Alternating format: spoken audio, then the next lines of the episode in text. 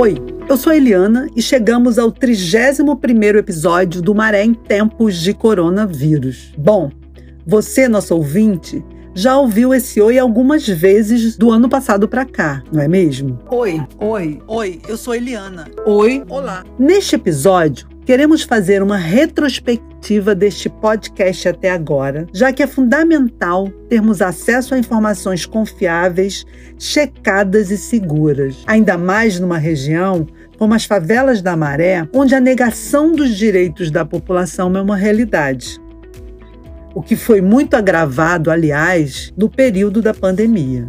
As inseguranças para a população do conjunto de favelas da Maré são estruturantes, ou seja, fazem parte de uma realidade que se impôs ao longo do tempo no qual essas favelas foram formadas. Do direito a uma rede de esgoto que funcione para mais de 140 mil pessoas, a rede de internet que atenda também as necessidades de comunicação dessa população, passando também pela fome. Quando o vírus chegou aqui na Maré, em 2020, tivemos que pensar em estratégias rápidas para o enfrentamento dos desafios trazidos pelo coronavírus, mas também achar formas de contar as vivências que teríamos para quem nos acompanha.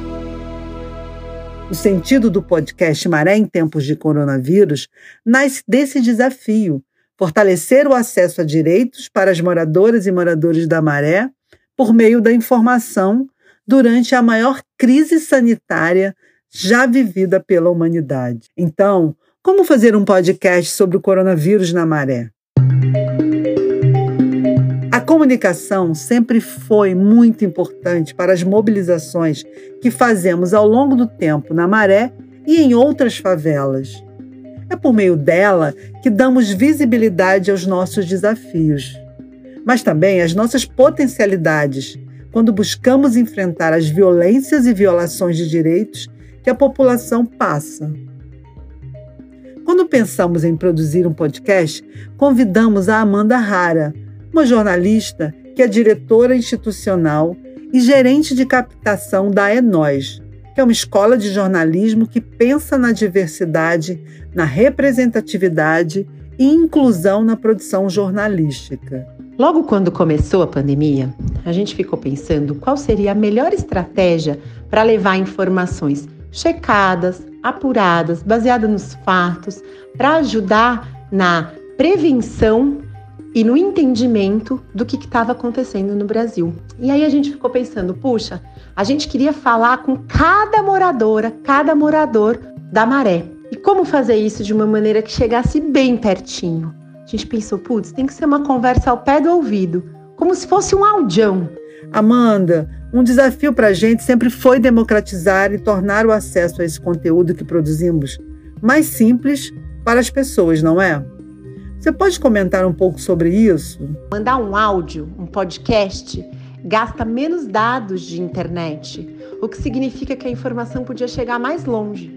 A gente podia fazer videozinhos, mas os vídeos, para serem assistidos, precisam de dados de internet e muitas das pessoas não têm acesso. Então, o áudio poderia ser espalhado para mais pessoas, mais pessoas teriam acesso à informação e era isso que a gente precisava. No fim de 2020, fizemos uma pesquisa com moradoras e moradores da Maré sobre o acesso à comunicação e o uso da internet. Identificamos nessa pesquisa que mais de 80% das pessoas acessam a internet pelos seus celulares e a principal rede utilizada por eles é o WhatsApp. Mas a Maré, apesar de ser um conjunto de favelas maior que muitas cidades do Brasil, ainda tem muitas questões com acesso à internet. Algo tão essencial para termos informações atualmente. De acordo com o censo Maré, somente um pouco mais de 36% dos domicílios das favelas da Maré têm acesso à rede de internet. Então pensamos, um podcast distribuído pelo WhatsApp com esse formato objetivo seria uma boa alternativa para alcançarmos mais moradores com informações seguras e checadas. Uma experiência bem bacana para a gente foi disponibilizar esse áudio do podcast em alguns pontos de circulação de pessoas na maré. aproximando-as ainda mais dessa conversa. E essa costura entre o mundo, a cidade, a maré e as pessoas, cada uma delas, eu acho que foi um grande desafio, mas também é, o sucesso desse, desse projeto, né? É, é essa reunião de informação apurada, checada, é, muito bem cuidada para levar para as pessoas. E também essa escuta das pessoas para saber o que, que elas não estavam entendendo direito, o que, que precisava ser reforçado, dito, e também de valorizar quem estava ali vivendo o dia a dia.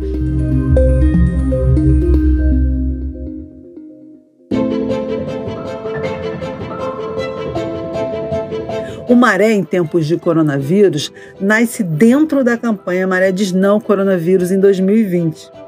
Ele é um dos nossos produtos de comunicação que pensamos para espalhar informações e conteúdos seguros. Por aqui, conversamos com moradoras e moradores que lidaram com o vírus e os desafios que essa doença impõe. Pessoas que perderam familiares, como Michele Araújo, moradora da Nova Holanda, que além de ter sido infectada, perdeu o pai para o vírus ainda em abril de 2020. Como ele era, porque meu pai era, era um defensor absurdo do presidente, ele me deu razão. Entendeu? Ele caiu em si. Só que quando ele caiu em si, já foi tarde. Então, assim, não é o que a gente está vivendo, não é uma gripezinha, como as pessoas postam. Não deve ser comparado a uma dengue, uma HN1, como muitas pessoas comentaram no meu, no, no meu, no meu Facebook apresentamos dados sobre o comportamento do vírus na maré, apurados por equipes sociais que estavam trabalhando no campo. Falamos sobre prevenção, cuidados e, é claro, vacina. Compartilhamos muitos dos aprendizados do projeto Conexão Saúde de olho na Covid, que também nasceu da necessidade de termos ações em resposta ao avanço da pandemia na maré e a ausência de ações do Estado. Falamos sobre racismo, violência física e mental contra mulheres, os desafios da população em situação de rua, saneamento básico, internet. Conversamos com especialistas, mas também ouvimos estudantes da Maré sobre os impactos do afastamento do ambiente escolar para estudantes, como foi o caso da jovem Nívia Xavier, moradora da Nova Holanda que contou para a gente um pouco dessa experiência. A gente trouxe para essa conversa médicos, infectologistas e pesquisadores da Fiocruz, como a Margarete Dalcomo e o Fernando Bosa. O primeiro risco que eu acho é esse que eu acabei de me referir, da pessoa achar que está protegida contra a doença. Está né? Tá cheio de pessoas internadas, inclusive em terapia intensiva, mais jovens e tudo, que tomaram, que fizeram uso desses kits de tratamento sem nenhuma ação benéfica. E também profissionais que vinham estudando aspectos importantes sobre a pandemia, como a Mariana Varela. UTIs lotadas e hospitais lotados significa não apenas que os pacientes de Covid deixarão de ser atendidos e poderão morrer em casa. Significa que pacientes de outras doenças, por exemplo, uma pessoa que sofra um AVC, um acidente de carro, ou qualquer outra doença, provavelmente vai ter dificuldade de conseguir atendimento também, dependendo da região em que ela mora. Mas não deixamos de ouvir também profissionais que estão na ponta desse cuidado com a saúde. Conversamos com o Preto Zezé, presidente da Central Única das Favelas, sobre a fome e a insegurança alimentar que tanto impactou a vida de milhares de famílias. Vários problemas estruturais estão se acumulando, né? Vamos pegar um exemplo, a questão da saúde. As pessoas que estão com sequela do Covid são muitas, né? É, elas não têm para onde recorrer. Elas não têm agora nenhuma garantia de economia, sistema de saúde ainda está cuidando de quem aí do colapso, né? Está em colapso no Brasil. Conversamos sobre as violências e violações de direitos no campo da segurança pública que agravam ainda mais os desafios nesse momento ouvimos o Raul Santiago e a experiência dessa realidade nas favelas da Alemanha. É, toda vez que tem uma operação com blindado, eu recebo pedidos de socorro de pessoas que estavam com seu carro estacionado numa rua da favela, uma rua que é pequena, que é apertada, e aí o carro vem, o blindado vem, entra na favela, e aí ele não tem, é, a rua não tem espaço, largura o suficiente para ele passar, mas ele força essa entrada e acaba é, amassando ou passando por cima de carros de moradores. De... Foram 30 episódios quase 40 pessoas entrevistadas e 241 minutos que você compartilhou com a gente um pouco desse espaço de escuta. Aprendemos bastante nesse processo de criação e produção do Maré em tempos de coronavírus. Somos uma equipe de seis pessoas que pensam a pauta, colhem os dados e entrevistas, escrevem o roteiro, revisam, editam e pensam sobre a distribuição deste podcast. Por isso, hoje também é dia de agradecer por você estar com a gente e, claro, nos ouvir. Seja da sua casa, do seu trabalho, da rua, do ônibus, do metrô, da laje. Seguimos com maré em tempos de coronavírus e acreditamos que uma comunicação participativa e representativa sobre as favelas da Maré pode nos ajudar a enfrentar esse momento. Conta pra gente o que você mais quer ouvir por aqui.